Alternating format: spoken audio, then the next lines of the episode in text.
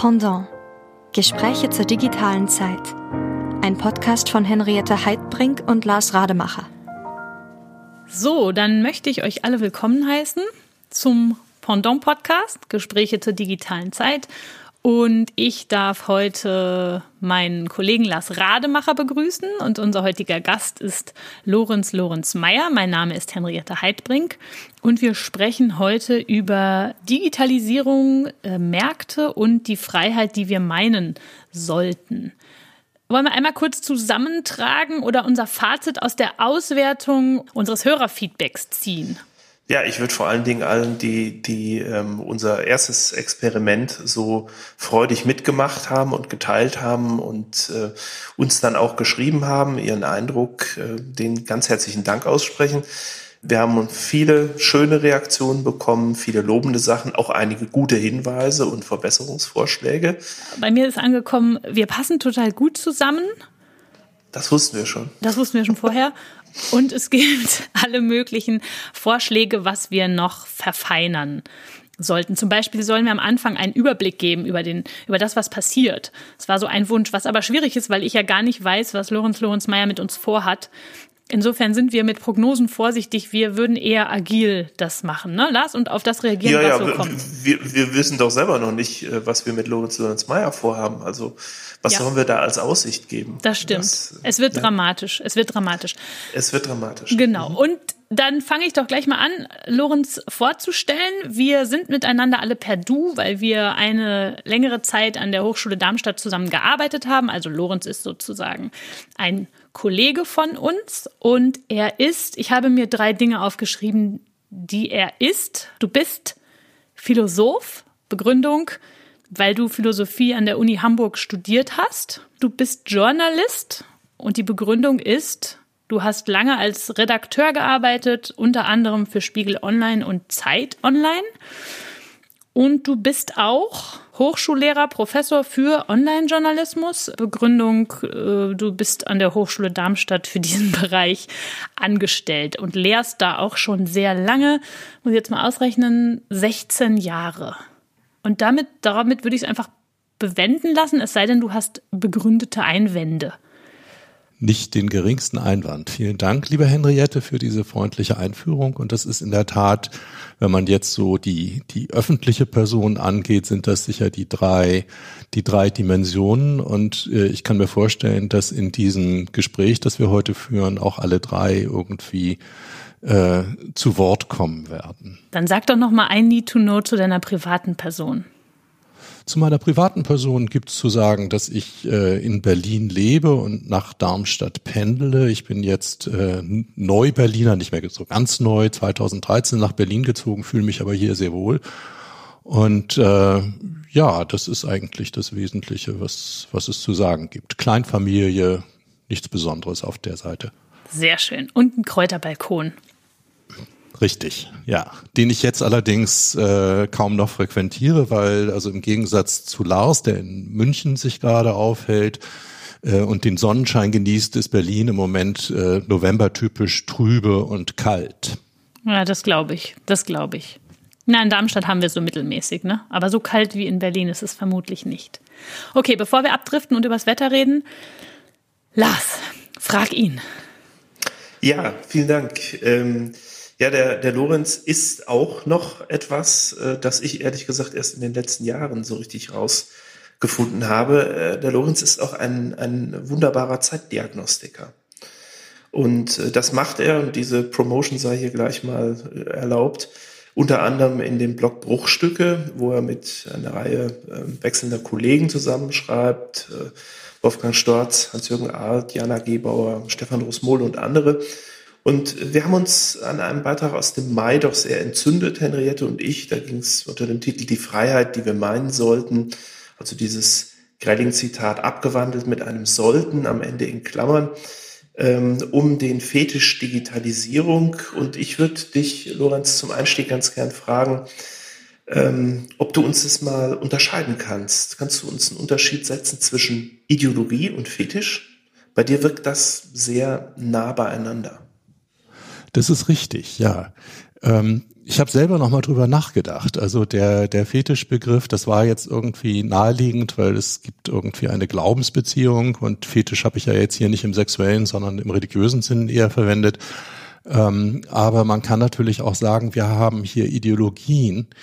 Ähm, die Ideologie der Digitalisierung als Zukunftsversprechen oder die Ideologie äh, des, des, des äh, neoliberalen Marktkapitalismus als irgendwie so eine Art Freiheitsgarantie, könnte man auch so sehen. Aber mir ging es eigentlich darum, ähm, das jetzt mal mehr als Objekt zu sehen und nicht als sozusagen eine Brille, durch die wir die Welt sehen, sondern tatsächlich das Phänomen irgendwie zum Gegenstand zu machen und zu sagen, diese Art von Gegenständen, Märkte und digitale Technologien sind eigentlich eher, man kann sie betrachten als, als, als Instrumente, als Tools. Ja, und da wäre der Ideologiebegriff jetzt nicht so glücklich gewesen.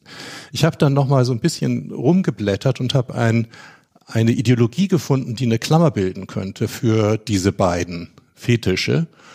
Ähm, das ist ein Zitat meines philosophischen Lehrers Herbert Schnädelbach aus der Hamburger Uni, Adorno-Schüler, deswegen sind wir alle zu ihm gepilgert. Und der hat irgendwann geschrieben, die vollkommene Anpassung des Bewusstseins und seine objektive Unfähigkeit, sich Alternativen zum Bestehenden auch nur vorzustellen, ist die Ideologie der Gegenwart. Und das trifft ziemlich gut als Klammer jetzt auch in, was meine Argumente in diesem, in diesem kleinen Aufsatz angeht.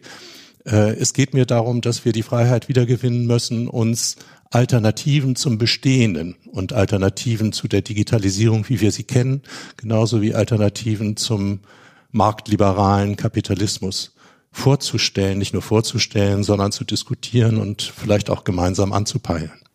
Ja, da sind wir eigentlich sehr einverstanden und auf einer Linie. Oder Lars, das würden wir beide unterschreiben. Das, das, das ist das auf jeden Fall ein wichtiger Schritt. Ja, ähm, ich würde trotzdem aber mal diesen, diesen Fetischbegriff, er, du hast ja schon gesagt, er konnotiert äh, religiös, aber ich habe äh, fast den Eindruck, wir haben im Vorgespräch, haben Henriette und ich mal gesagt, bei Fetisch, äh, das, da hat man ja auch immer so eine leichte Beate Uso-Konnotation äh, irgendwie im Kopf. Äh, passt die nicht eigentlich aber tatsächlich auch? Also hat, hat, ähm, hat es nicht auch so ein bisschen ähm, so eine, äh, also sowohl die Digitalisierung als auch der Markt, äh, schwingt da nicht auch eine gehörige Portion Erotik immer mit, die da hineingeheimnist wird?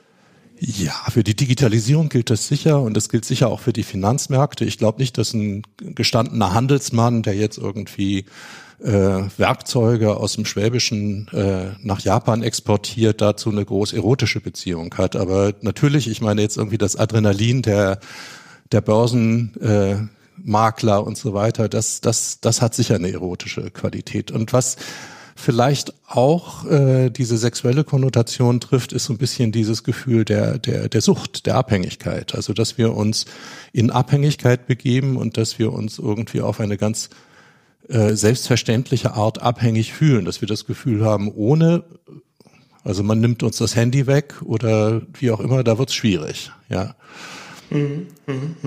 Du hast ja auch gesagt, also ähm, das ist das ist alles natürlich ein großes ähm, ein großes Fortschrittsversprechen. Digitalisierung speziell ähm, wird ja als ein solches Fortschrittsversprechen äh, verstanden. Jetzt haben wir eine ganze Reihe von wirklich äh, guten Beispielen, wo sie uns natürlich auch geholfen hat. Also das, was wir hier machen, ist sicherlich eines der besten Beispiele. Henriette sitzt in Darmstadt, ich in München, du sitzt in Berlin. Das wäre wahrscheinlich schwer möglich gewesen oder nur mit sehr extremem Aufwand. Ähm, also der, da kommt also diese, diese Art der Vereinfachung hinzu.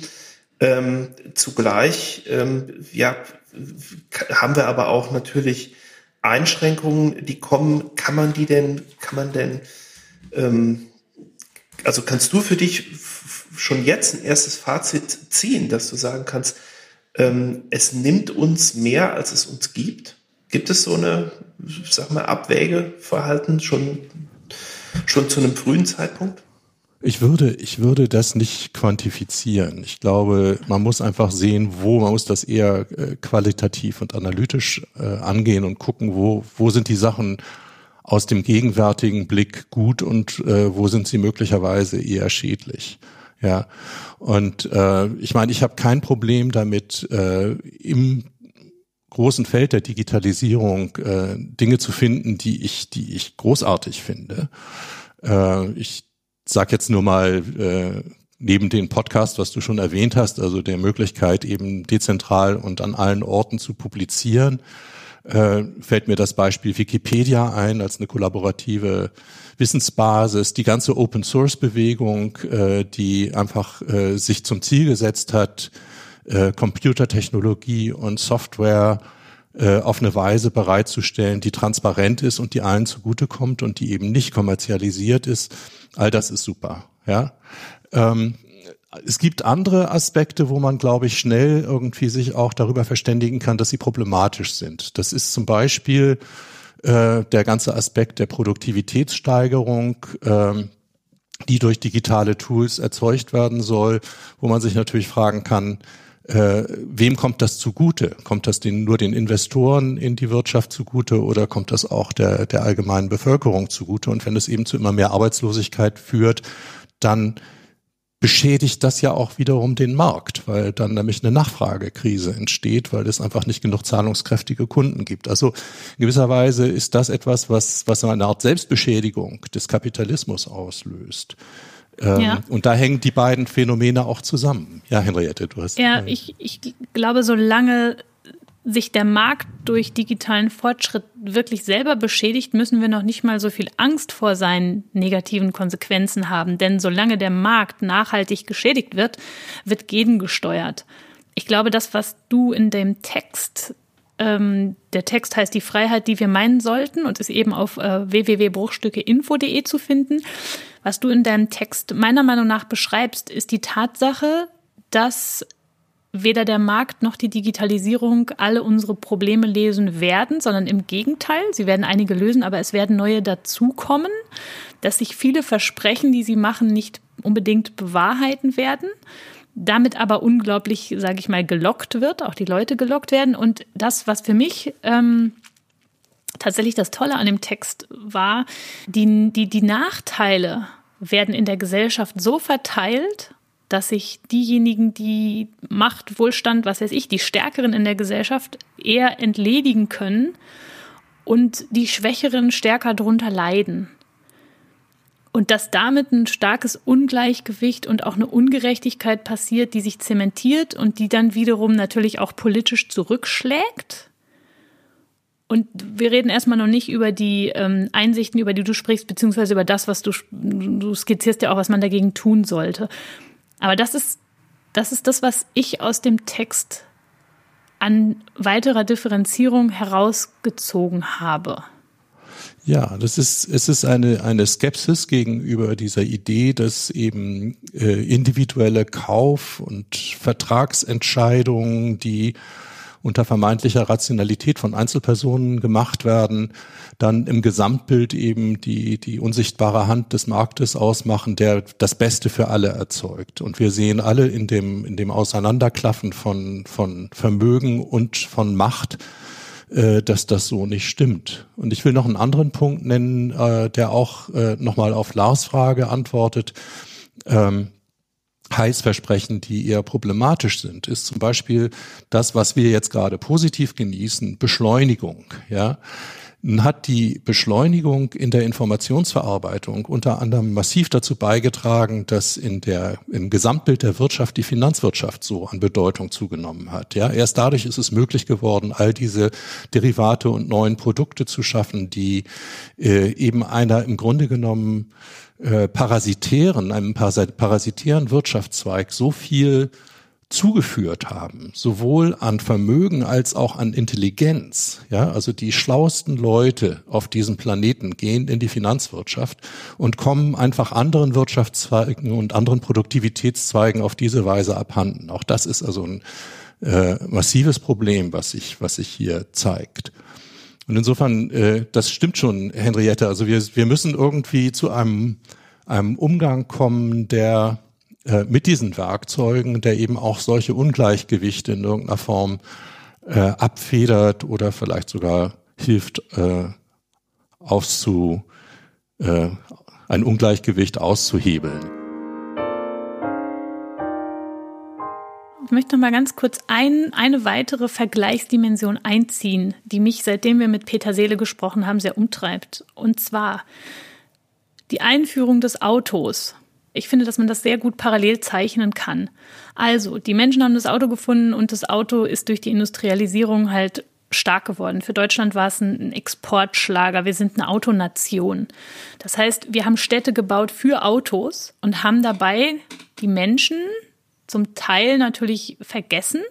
Aber die Frage ist ja vor allem, wer hat unter den negativen Folgen des Autos in erster Linie gelitten? Das waren, das sind Leute, die sich äh, keine Wohngegend leisten können, die sozusagen ein bisschen weiter außen ist, sondern die natürlich an lauten Straßen wohnen oder die vielleicht besonders dem Dreck und dem Lärm und dem Verkehr ausgesetzt sind. Wäre jetzt ein Stück weit mein Beispiel. Das hat niemand gestoppt. Oder es wurde versucht, vielleicht von manchen Menschen zu stoppen, aber nicht so wirklich. Weil wir natürlich gesagt haben, Autos bedeuten Wohlstand und damit können wir mithalten und zum Teil mag das ja wirtschaftlich auch gestimmt haben.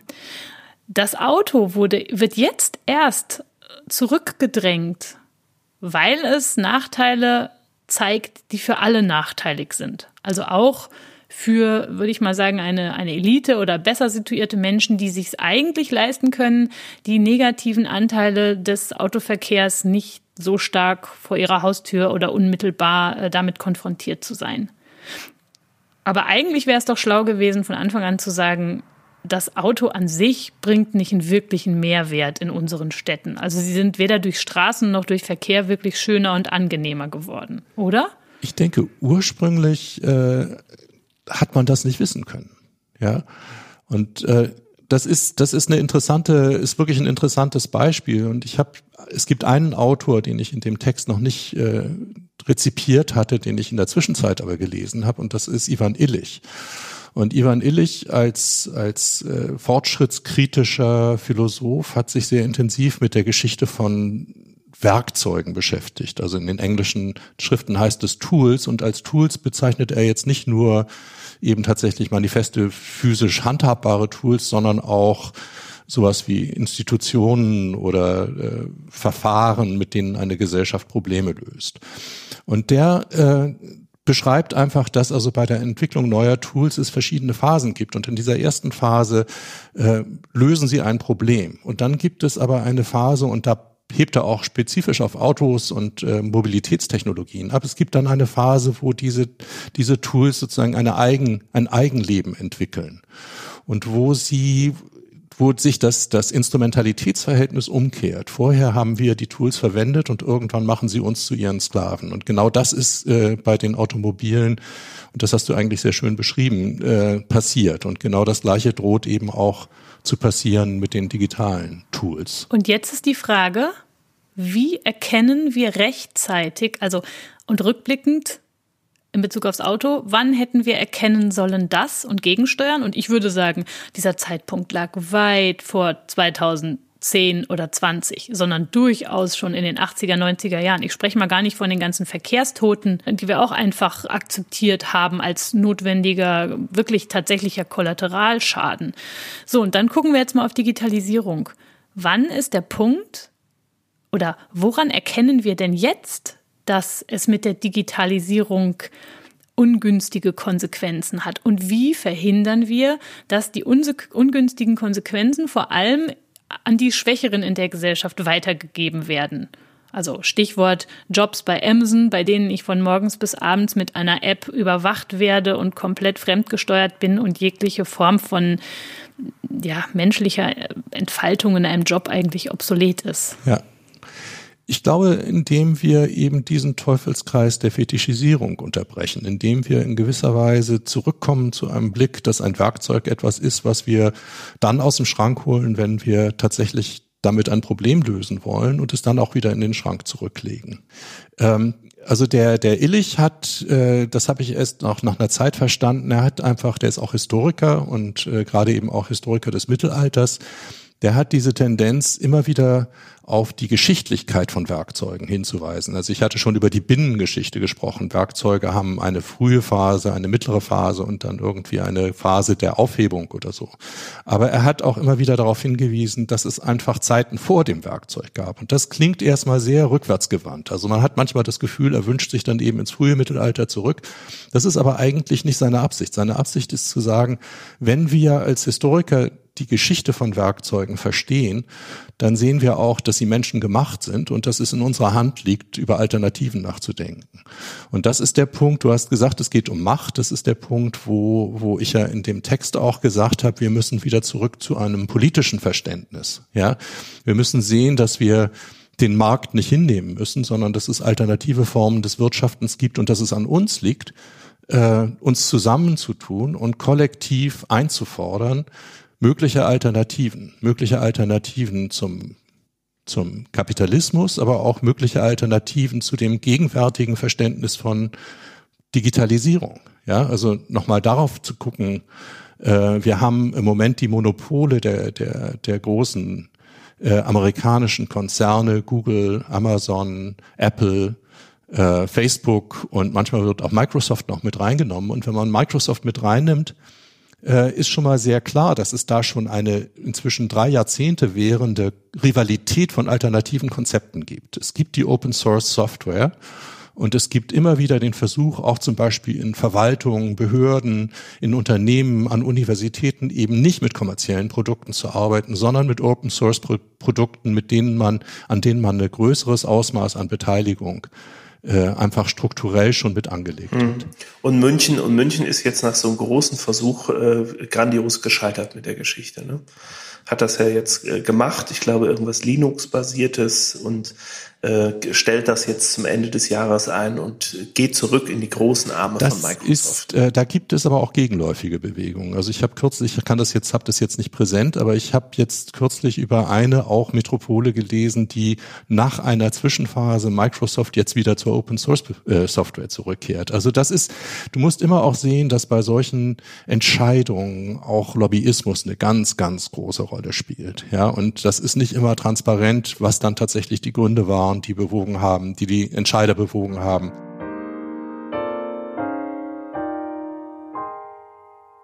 Ich will aber noch mal einen Schritt zurückgehen und noch mal den Bogen schlagen von dem von dem Automobil, weil ich finde, da ist mit Illich, den du eingeführt hast, ganz gut ja dieser Tool-Charakter sehr schön zu erkennen, wie sich das Automobil emanzipiert vom Tool zu etwas, das doch dann sehr stark politische Vorgaben macht.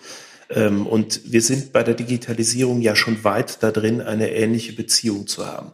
Du verwendest in dem, in dem Text ja mehrfach diese, dieses, diesen Begriff oder diese Idee von der unsichtbaren Hand, die den Markt ordnet. Das geht ja ähm, auf, auf Adam Smith zurück und ähm, da kommt ja durch den Markt, das ist ja der Clou eigentlich der unsichtbaren Hand, dass durch den Markt ja die gerechte ähm, Verteilung zustande kommt.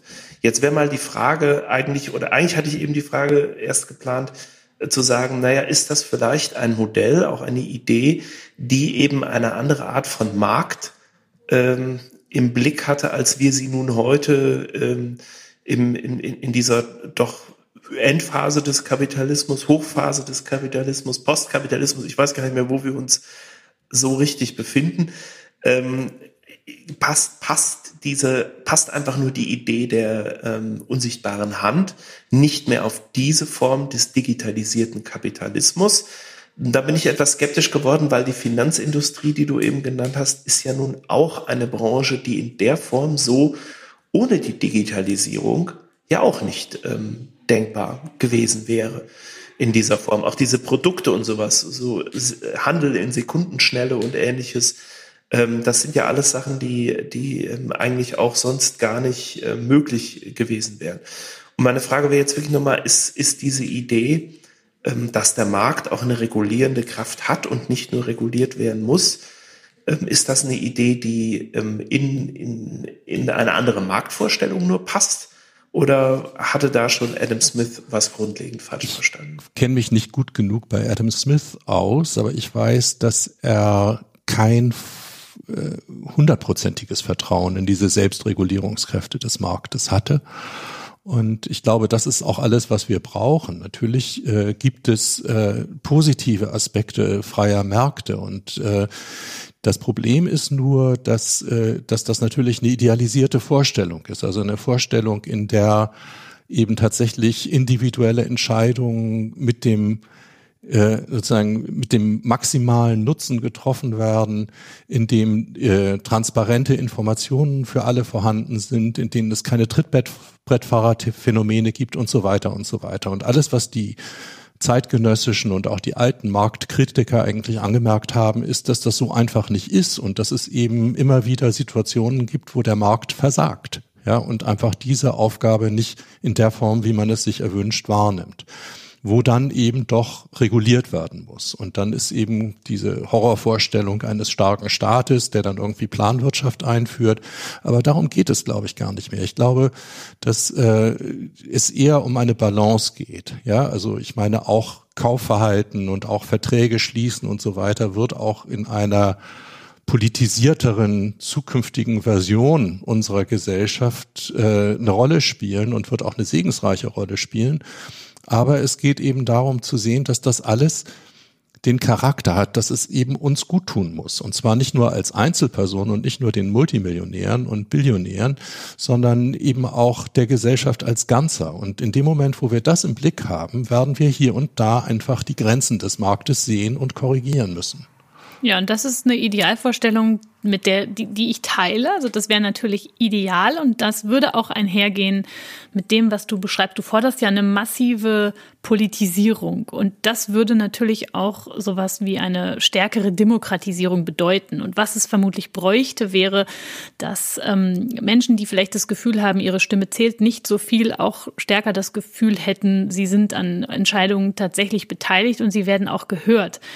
Ich finde im Moment, man hat zum Beispiel das Gefühl, oder es gibt Umfragen, dass es ähm, Wohnbereiche gibt, die hätten überhaupt nichts dagegen, wenn die Autos verbannt werden, aber sie kommen halt mit diesen Wünschen nicht durch. Und man würde ja eigentlich sagen, Anwohner sind schon diejenigen, die primär eigentlich sich oder vielleicht an der Entscheidung beteiligt werden sollten, ob sie Verkehr wollen oder nicht. Aber sie dürfen es nicht, beziehungsweise sie werden nicht beteiligt. Es wird trotzdem Verkehr durchgeleitet oder Verkehr umgeleitet oder man leidet unter den Umleitungen des Verkehrs. Also ich will nur sagen, die Beharrungskräfte die Macht und der Lobbyismus, der dann sozusagen immer argumentiert, ne, wir schaffen Mehrwert und wir schaffen wirtschaftlich äh, den, den Wohlstand und von dem Wohlstand profitiert ihr alle, obwohl es dann natürlich im Endeffekt häufig nicht so ist, dass alle profitieren.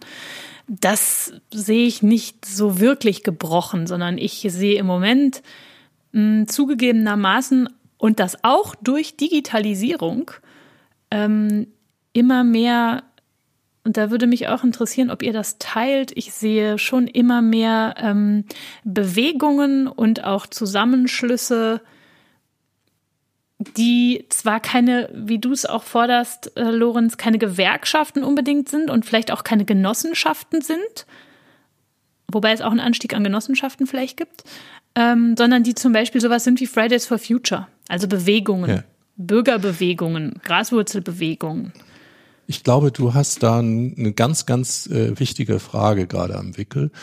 Ähm, du hast gesagt, ich fordere eine Politisierung und äh, was mich so ein bisschen skeptisch macht gegenüber den gegenwärtigen Bewegungsformen ist, dass sie so eine gewisse Unverbindlichkeit haben. Ja, und das heißt, das politische Subjekt ist hier die Einzelperson, die einfach sich bestimmten Anliegen anschließt, ja, also Feminismus, Umwelt. Das ist so ein bisschen die Entstehungsgeschichte der Grünen äh, als Sammelbecken von solchen Bewegungen. Und diese Bewegungen sind, äh, können durchaus machtvoll mal ad hoc irgendwie eingreifen, aber sie haben keine in dem Sinne Beständigkeit und sie haben auch keinen theoretischen Zusammenhang. Und deswegen hatte ich ja auch gesagt, also äh, wir brauchen einfach äh, sowas wie, also eine Rückkehr zu den Gewerkschaften ist natürlich hochproblematisch, weil die Gewerkschaften äh, benehmen sich auf eine Weise, dass man da irgendwie keine, keine Anschlussfähigkeit sieht zum in vielen Bereichen, jetzt gerade was Umweltpolitik und so weiter angeht. Aber es geht darum, also es geht erstmal um das allgemeine Prinzip der, der kollektiven Verhandlungsmandate, dass man sich tatsächlich äh, assoziiert auf eine Weise, die mehr ist als jetzt ein Klick in der Online-Kampagne, äh, sondern man trifft sich regelmäßig, man geht in Sitzungen, äh, man schafft äh, Mehrheiten und so weiter. Und das setzt eine gewisse Beständigkeit voraus. Das klingt für mich sehr nach Habermas. Ich bin das mir nicht kann sicher. sein. Ich kenne kenn, Nein, äh, also jetzt so nach Nein, aber nach diesem wie soll ich dir sagen, äh, dazu gehört natürlich was. Also die Menschen müssen überhaupt Zeit haben und Kraft haben, um ja. ständig noch in Sitzungen zu gehen und so weiter. Und ich meine, wir sind ja nun sehr elterninitiativ erfahren. Das ist ja nichts anderes als ein ganz kleines Kollektiv, was versucht. Und wenn ich ja. mir vorstelle, was das für eine Kraft bedeutet, und das willst du das, also das hältst du für realistisch, dass alle Bürger das sozusagen aufwenden, ja? Das ist so ein bisschen die Frage, äh, also da müssen wir eben, an diese Fragen müssen wir kreativ ran. Wir müssen uns fragen, wie kriegen wir mit dem modernen Arbeitsalltag, mit der modernen Kleinfamilie kompatible politische Formate hin, ja, also Arten des politischen Engagements. Und äh, das ist sicher, also das ist irgendwie noch eine ganz offene Frage. Natürlich, das sehe ich auch. Aber auf der anderen Seite kommen wir auch nicht, nicht drum herum. Ja, und es ist auch die Frage, auf welcher Ebene soll das ansetzen? Es gibt auch da ja sehr unterschiedliche Ansätze, die sagen, das ist tatsächlich am besten im Lokalen und Regionalen aufgehoben. Und äh, Ulrike Gero, die für mich irgendwie auch eine große Anregung war mit ihrem Buch über die Europäische Republik, die hat ja auch ganz bewusst gesagt, dass sie sich eigentlich als, als politische Einheiten, in denen eben wirklich artikuliert partizipiert wird, kleinere Einheiten vorstellt als unsere Staaten bisher. Ja, überschaubare Regionen, in denen man fast noch sagen kann, jeder kennt jeden. Das ist jetzt ein bisschen übertrieben, aber es, es muss zumindest irgendwie so eine Art von von äh, Verbindlichkeit entstehen in der in der in dem Gefühl einer Verantwortung, einer gemeinsamen Verantwortung für die Belange des Gemeinwohls. Ja, also und ich muss schon ich muss schon sagen, ich finde es jetzt nicht so schlecht, sage ich mal, wenn es ähm, auch, wie soll ich sagen, eine gewisse Unverbindlichkeit hat im Sinne von, es ist sehr viel einfacher für mich als Bürger bestimmten Bewegungen, Diskursen, was weiß ich, zu folgen und dort vielleicht meine meine Überzeugung mit einzubringen, wie auch immer mir das im Moment ermöglicht wird. Ja, ich kann zum Beispiel, ich weiß nicht, Beispiel, spendest 10, Monat, 10 Euro pro Monat an Compact oder sowas oder an, an Fridays for Future oder gehst auf eine Fridays for Future Demo und bist halt Teil des Ganzen.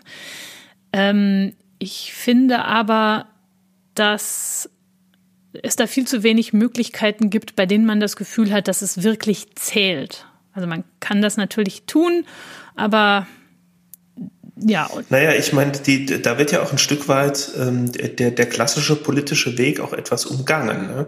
Und ich glaube, das ist ja zum einen das, worauf du eben auch angespielt hast, ähm, Lorenz, dass, dass eine gewisse Unverbindlichkeit drin ist. Ähm, und ich denke, es gibt ja auch verschiedene politische Utopien, wie, wie neuer Schwung reinkommen kann. Die gehen meistens tatsächlich im Lokalen los.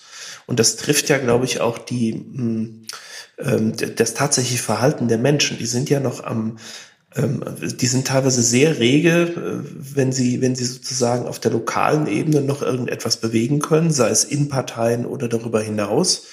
Ähm, vom, ich sag mal, vom Spielplatz organisieren bis, du hast gesagt, die Elterninitiative, Henriette, und und ähm, dann haben wir eben so globalere Absetzungsbewegungen oder ich würde mal sagen, eben mit den Fridays for Future ja eigentlich die größte Jugendbewegung, ähm, äh, des, des, also dieses Jahrhunderts mal und mit Sicherheit. Ähm, jetzt wäre für mich aber die Frage, und da würde ich gerne mal so ein kleines Flashlight äh, reinbauen. Ich weiß nicht, ob ihr das alle mitgekriegt habt. Es hat ja nun gerade diese Woche ähm, die, äh, die Frau Neubauer dem Herrn Merz erklärt, dass ähm, sie eben da keine in dem Sinne politische Bewegung oder so etwas sein, sondern sie sind nur die Stimme der Wissenschaft und äh, sie verhandeln auch nicht, sondern die Ziele bleiben immer gleich. Das finde ich eine interessante eine Note, wenn man wenn man einerseits sagt, ja, die die die Form ist eine unverbindliche, auf der anderen Seite sind aber die Forderungen absolut maximal und auch unverhandelbar. Ähm, welche Rolle oder wie, wie bindet man das denn ein in, in einen politischen Prozess? Und vielleicht auch die Frage, hat das tatsächlich auch was mit dieser spezifischen Situation zu tun, in der wir uns gerade befinden? Das sehe ich so, ja. Also ich habe ja jetzt in einem anderen Zusammenhang, im Zusammenhang mit der Corona-Krise auch gesagt, politisches Handeln unter den Bedingungen einer Naturkatastrophe äh, unterliegt ganz anderen äh, Rahmenbedingungen als eben das klassische Politikverständnis, als man verhandelt Interessen und äh, findet Kompromisse. Ja. Und ich glaube, dass eben das Besondere an Fridays for Future ist, dass sie äh, klar, sie würden, glaube ich, noch über das Pariser Abkommen hinaus fordern, aber sie haben das erstmal als ein Agreement, was politisch schon ausverhandelt ist und fordern jetzt einfach nur ein unter Rekurs auf wissenschaftliche Argumente. Und das ist eben ähnlich wie bei Corona, ist Politik unter den Bedingungen der Naturkatastrophe. Nur dass diese Klimakatastrophe irgendwie sehr viel langsamer anläuft und dass man sie nicht so unmittelbar spürt wie das Virus. Ich wollte aber nochmal ähm, noch zurück ähm, zu der Frage sozusagen des, des, der Unverbindlichkeit und der Verbindlichkeit von politischem Engagement im digitalen Zeitalter. Außerdem auch im Zeitalter der sich überkreuzenden Identitätsgrenzen. Ne? Also äh, die Frage, äh, in welche, in welche Rollen schlüpfe ich und welche Interessen vertrete ich. Ähm, wenn, wenn man sich anguckt, wie erfolgreich sind denn eigentlich solche politischen Artikulationen im digitalen, in der digitalen Öffentlichkeit, dann gibt es da ja sehr unterschiedliche äh, Bilanzen, die die Leute ziehen. Und äh, zu den Skeptikern gehört Jewgeni Morozov, den ich in einem anderen Zusammenhang in dem Aufsatz auch erwähnt habe, der sich aber sehr intensiv beschäftigt hat, eben auch mit dem Erfolg von Kampagnen. Also in seinem ersten Buch ging es vor allen Dingen um den, die grüne Revolution im Iran. Und er bringt einfach die leidgeprüfte Erfahrung als Weißrusse mit und sagt hier, ihr habt hier so euch äh, was vorgestellt, dass das irgendwie total abgehen würde. Ähm, und in der Tat ist es aber so, dass diese, diese digitalen Revolutionen auch im arabischen Frühling und an anderen Orten so einen Strohfeuercharakter haben. Ja, es passiert nichts wirklich Nachhaltiges äh, auf dieser Ebene. Und das hat eben damit zu tun, dass es, dass es in dieser Illusion eines, eines, eines transparenten Kommunikationsraums passiert. Ich habe noch zwei andere Dinge. Das eine ist ähm, Populismus. Angenommen, du führst mehr Mechanismen, politische Mechanismen ein, um sich zu beteiligen, ist halt immer auch das Problem, dass das ähm, in eine ungünstige Richtung umschlagen kann. Nehmen wir mal den Brexit als Beispiel. Und das zweite oder was, was mir noch im Kopf rumgegangen ähm, ist, ist natürlich schon immer diese Frage, jetzt speziell auch bei Digitalisierung, Effizienzsteigerung und so, dass ähm, ich es schwierig finde, sich vorzustellen, wie man einem, einer Leistungssteigerung, einer vermeintlichen Leistungssteigerung vielleicht, das weiß man ja manchmal nicht so genau, entsagt. Nehmen wir mal, nehmen wir mal das Beispiel heutzutage ähm, einen guten Beruf ergattern, ja. Heute kann man viel mehr Dinge parallel machen, als man es früher konnte. Man kann sich vernetzen, man kann äh, anfangen zu bloggen, man kann mehrere Veranstaltungen gleichzeitig besuchen, indem man auf einer in Präsenz sitzt und zwei andere auf dem Smartphone oder so verfolgt. Also man kann durch die Digitalisierung eine totale Beschleunigung und Vervielfachung sozusagen bewirken. Was natürlich nicht irgendwie günstig ist, aber was vielleicht ja schon, wenn man es pfiffig anstellt, zu gewissen Vorteilen führt wenn das alle rundherum machen, dann ist natürlich schon ein ganz starker Beschleunigungsdruck da. Und dann kann man natürlich schon sagen, lass dich nicht verrückt machen, entspann dich. Ich will nur sagen, es ist unglaublich schwer, in so einer Situation zu entschleunigen. Oder nehmen wir Deutschland, Industrialisierung, Auto, Exportschlager. Was hätte das denn für Deutschland bedeutet, zu sagen, hey, das mit dem Auto, das ist irgendwie auch ungünstig und wir machen jetzt mal weniger Straßen oder wir bauen weniger Flughäfen oder sowas. Und jetzt haben wir Globalisierung, ne? die Chinesen drehen auf. Und wir sagen jetzt, nee, Digitalisierung, wir sehen da ganz große Probleme tatsächlich, auch im Gesundheitsbereich, bei der psychischen Gesundheit und so. Wir machen weniger. Das, das halte ich für schwierig. Zumal, stell dir vor, es ist tatsächlich so, China, USA, was weiß ich, dominieren die künstliche Intelligenz, wir Deutschen nicht so wirklich. Dann haben wir auch keine starke Position wiederum, um bestimmte vielleicht Weichen zu stellen. Das ist die Frage. Also ich würde auch erstmal sagen, das Ziel muss nicht sein, wir machen weniger, sondern wir machen es anders. Und das Ziel muss trotzdem sein, wir sind vorne dabei. Bloß ich glaube, was hier vorne ist, ist die Frage. Und das hängt eben damit zusammen, wie wir äh, bestimmte Teile der Digitalisierung, wie zum Beispiel Monitoring-Technologien, die aus China kommen, wie wir die beurteilen und ob wir sie haben wollen oder nicht.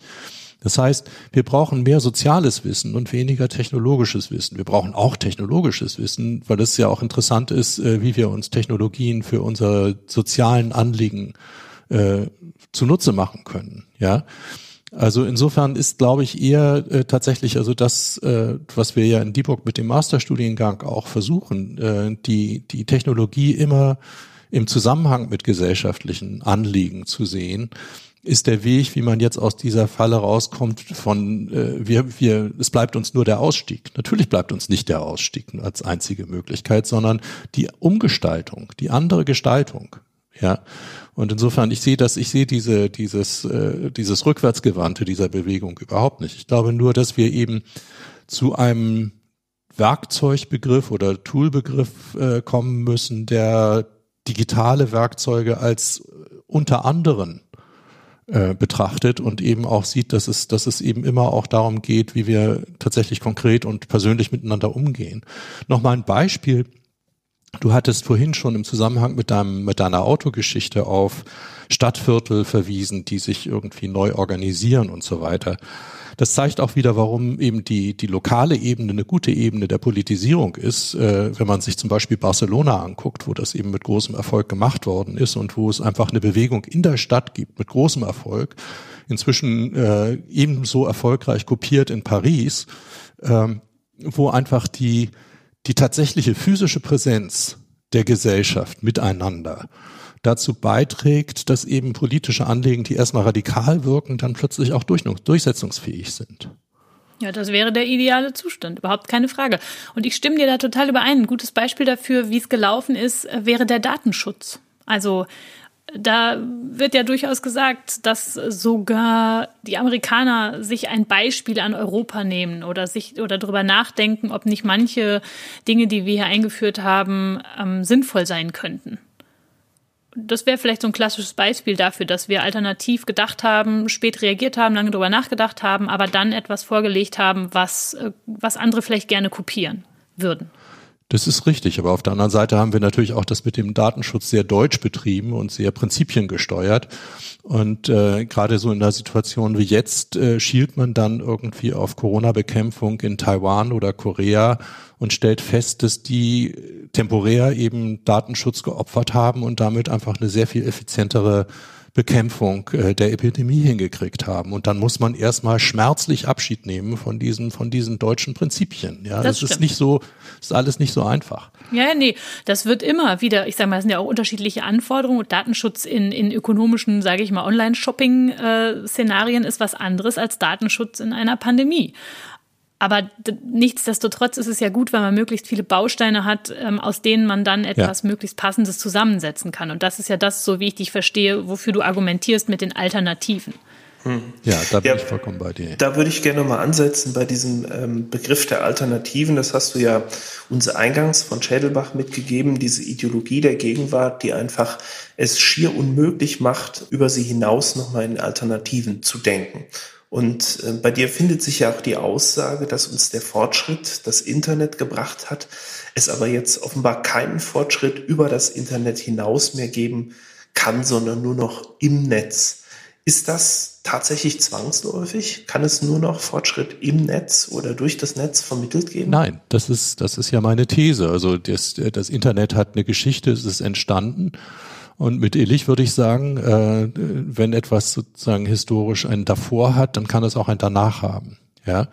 Ich kann mir nicht vorstellen, bei den vielen äh, Vorzügen, die jetzt digitale Kommunikationstechnologien haben, dass wir jetzt so gerne so bald darauf verzichten wollen. Aber es muss immer mit auch denkmöglich sein, zu sagen, okay, wir, wir schlucken das jetzt nicht, wir schlucken das Monster nicht mit Haut und Haaren. ja, sondern wir gucken eben, was davon tatsächlich bringt uns was und was ist jetzt eher kontraproduktiv. Und das ist übrigens auch ein Begriff, den, den Illich selber einwendet, also der Kontraproduktivität von Werkzeugen. Ja, ab einem gewissen Punkt werden sie eben einfach kontraproduktiv. Ich würde das gerne nochmal versuchen, an einem Begriff klarzumachen, wo, wo auch so diese Doppeldeutigkeit der Tools ähm, drinsteckt und wie unterschiedlich man sie auch verstehen kann. Und wüsste gerne von euch, ob ihr das ähnlich seht oder ob ich da auf dem Holzweg bin. Ähm, irgendwo gibt es bei dir in dem, Begr in dem Text auch äh, drin irgendwas mit Sharing oder die Sharing-Ökonomie und sowas. Und da habe ich wirklich den Eindruck, dass zum Beispiel ein solches Verhalten, das quasi ja dann schon auch im Rahmen der Digitalisierungsideologie oder auch im Rahmen der Marktideologie jetzt unter der Bedingung neu hinzugenommen von, von Nachhaltigkeitsaspekten, dass so etwas wie, wie Sharing dann auch zum Imperativ sehr schnell wird. Du sollst das dann machen. Das ist eigentlich, wenn du sozusagen mit ein bisschen Gewissen durch die Welt läufst, sollst du solche Dinge dann tun. Und mir drängt sich ganz klar der, der Gedanke auf, dass da eigentlich zwei komplett unterschiedliche Entitäten mit dem gleichen Begriff des Sharens oder des Teilens verknüpft werden. Einmal eben dieses Teilen von Gebrauchsgegenständen, wie man das bei Autos oder sowas machen kann, also das, was es eben an neuen Angeboten dort gibt, die man ja aus Nachhaltigkeitsgesichtspunkten sicherlich durchaus ähm, sehr, sehr bedenkenswert halten kann und gut finden kann. Und dann aber auch das Teilen von, von Daten, von Wissen, von anderen Ressourcen. Und da kann man schon wieder unterscheiden. Natürlich liegen die auf einem Kontinuum. Aber trotzdem glaube ich, dass es eigentlich unter dem, unter diesem Imperativ des Teilens e, eben auch Datenschutz und andere Dinge einfach über Bord geworfen werden, weil sie mit einem neuen Kernwert, nämlich Teilen ist gut, verbunden werden. Bin ich da auf dem Holzweg oder passt das da rein? Wenn du mich fragst, ich glaube schon, dass es dieses Kontinuum gibt zwischen Dinge teilen und Wissen teilen, aber natürlich sind Dinge beschränkt, begrenzt. Äh, sozusagen, es gibt eine, eine Knappheit und Wissen ist, ist eben unbegrenzt teilbar. Insofern ist das Teilen von Wissen vielleicht weniger problematisch als das Teilen von, von physischen Dingen wie Autos oder Zeit, um Kinder zu betreuen und solche Dinge. Aber das andere ist ja, dass diese Sharing Economy ja ein Etikettenschwindel ist. Da geht es ja gar nicht ums Teilen. Es geht auch nicht, es geht ja nicht um eine, äh, wie soll man sagen, eine, eine, eine äh, Wirtschaft des, der, des gemeinsamen Bewirtschaftens von Ressourcen, sondern es geht um sozusagen die äh, Profitorientierung der letzten kleinen noch privaten Segmente. Ja, also wenn ich jetzt sage, äh, mein Auto kriegst du, ich teile das, aber natürlich rechne ich das ab und natürlich rechne ich das in einem für mich irgendwie auch positiven Sinne ab, dann äh, und es profitiert der Makler, es profitiert dann also die das Carsharing äh, äh, Unternehmen, in dem Fall jetzt ist ein privates Auto, aber es ist, ist ja die Idee, ist das Prinzip ist ja immer gleich. Es sind dann eben Dienstleister, die die einfach sich da reinschalten und die als Makler sozusagen Wert abschöpfen. Und insofern ist das eben gar nicht. Es ist sozusagen das Gegenteil der Allmende. Es ist das Gegenteil der äh, im Sinne des gemeinwohloptimierten gemeinsamen Nutzung von Ressourcen. Und das macht das so perfide. Das ist eben dieses, wie du richtig sagst, also das Ethos des Teilens praktisch ausgenutzt wird für den, das Vordringen des Marktes in die letzten Alltagsbereiche.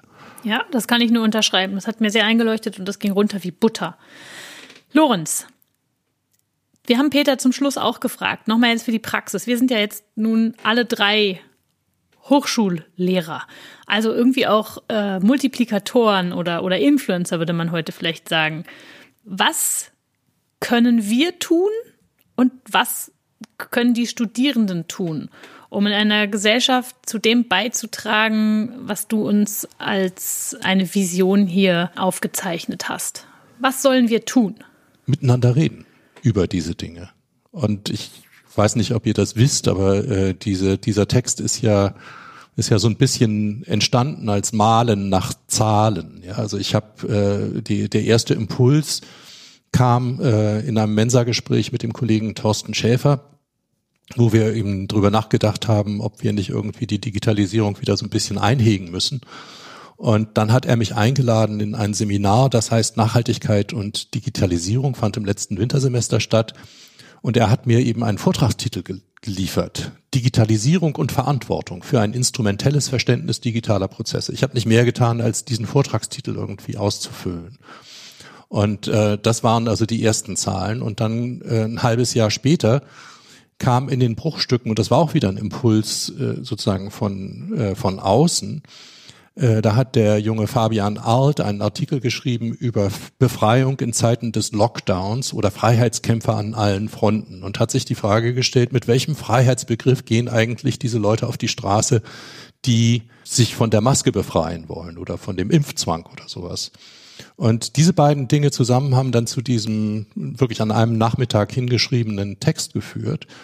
Und ich glaube, dass es eben auf dieser Ebene ist, also dass, äh, dass wir jetzt im Podcast damit äh, darüber reden, dass wir unseren Studierenden ruhig mehr zumuten können, auch an diesem, an dieser theoretischen Perspektive, die jetzt so ein bisschen Abstand nimmt von dem unmittelbaren Belang der Online-Kommunikation oder des Online-Journalismus und eben einfach auch gesellschaftlich und politisch ist. Wenn man in diese Gespräche eintritt, stellt man fest, dass da auch viel mehr schon vorhanden ist. Also ich erinnere mich daran, dass ich irgendwann meinen Studenten gesagt habe, hier, ich bin jetzt gerade bei den Grünen Mitglied geworden und dann meldeten sich also mehrere zu Wort und haben von ihrer eigenen Erfahrung bei den Grünen, in der grünen Jugend und überhaupt in Parteien erzählt.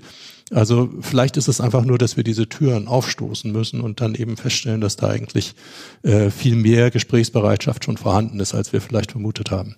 Ja, Motivation zur konstruktiven Teilhabe, würde ich, würde ich sagen. Das ist dein, dein Sehr schön. Das ist gleich der nächste Vortragstitel. ja, sehr schön. Ähm, Lars, sind wir durch? Ja, ich äh, denke, wir sind durch. Vielen Dank, lieber Lorenz, für deine Zeit. Es war mir ein Vergnügen. Wir haben ja immer uns einen Wunsch überlegt, Henriette. Wir wollten ja zum ja. Schluss immer den Leuten was wünschen und das haben wir in der ersten Folge schon nicht gemacht, sondern nur in der Nullnummer. Ja. Meinst du, wir kriegen ihn ja hier jetzt nochmal hin? Daran erinnere ich mich jetzt gar nicht. Wir haben uns einen Wunsch überlegt? Ja, wir wünschen den Leuten eine digitale Zeit. Ach, ja, ja, stimmt. Das war der, ja, nee. Die Frage äh, ist nur, ob das jetzt zu dem, was wir gerade vorher gesagt haben, passt. Das stimmt. Wenn, wenn ich das modifizieren darf und es einfach ja. äh, als den Wunsch verstehen, eine digitale Auszeit zu nehmen, dann ist das gut. Wunderbar. Ja. Ja, dann, dann machen wir das doch nochmal. Ähm, aber Henriette, wir müssen das jetzt wieder zusammen machen. Wir haben das beim letzten Mal geübt. Ich verweise nochmal auf die Nullnummer. Da kann man sich unsere Versuche anhören. Das stimmt. Und das ist aber entlehnt aus dem Was mit Medien Podcast, ne? Genau. Mit Daniel ja. Fiene also, und Herrn Pähler. Genau. Genau. Dann wünschen wir jetzt eine digitale Auszeit. Genau, nur dass wir bei digitaler Auszeit alle zusammen sein müssen. Oder wir beiden zumindest als Hosts. Absolut. Das kriegen wir, glaube ich, nicht mehr so richtig hin. Aber gut, versuchen wir mal. Wir wünschen euch eine. Wir wünschen euch eine digitale Auszeit. Digitale Auszeit. Das hat ja super funktioniert. Super. Ja, die an der Synchronisierung könnt ihr noch ein bisschen arbeiten. Ich glaube, wir lassen das genau so stehen, wie es steht. Vielleicht fragen wir die beiden nochmal, wie sie das so gut immer hinkriegen vom Timing. Gut. Alles klar, das machen wir. Vielen Dank. Vielen Dank. Bis bald. Bis bald. Tschüss. Danke. Tschüss. Tschüss.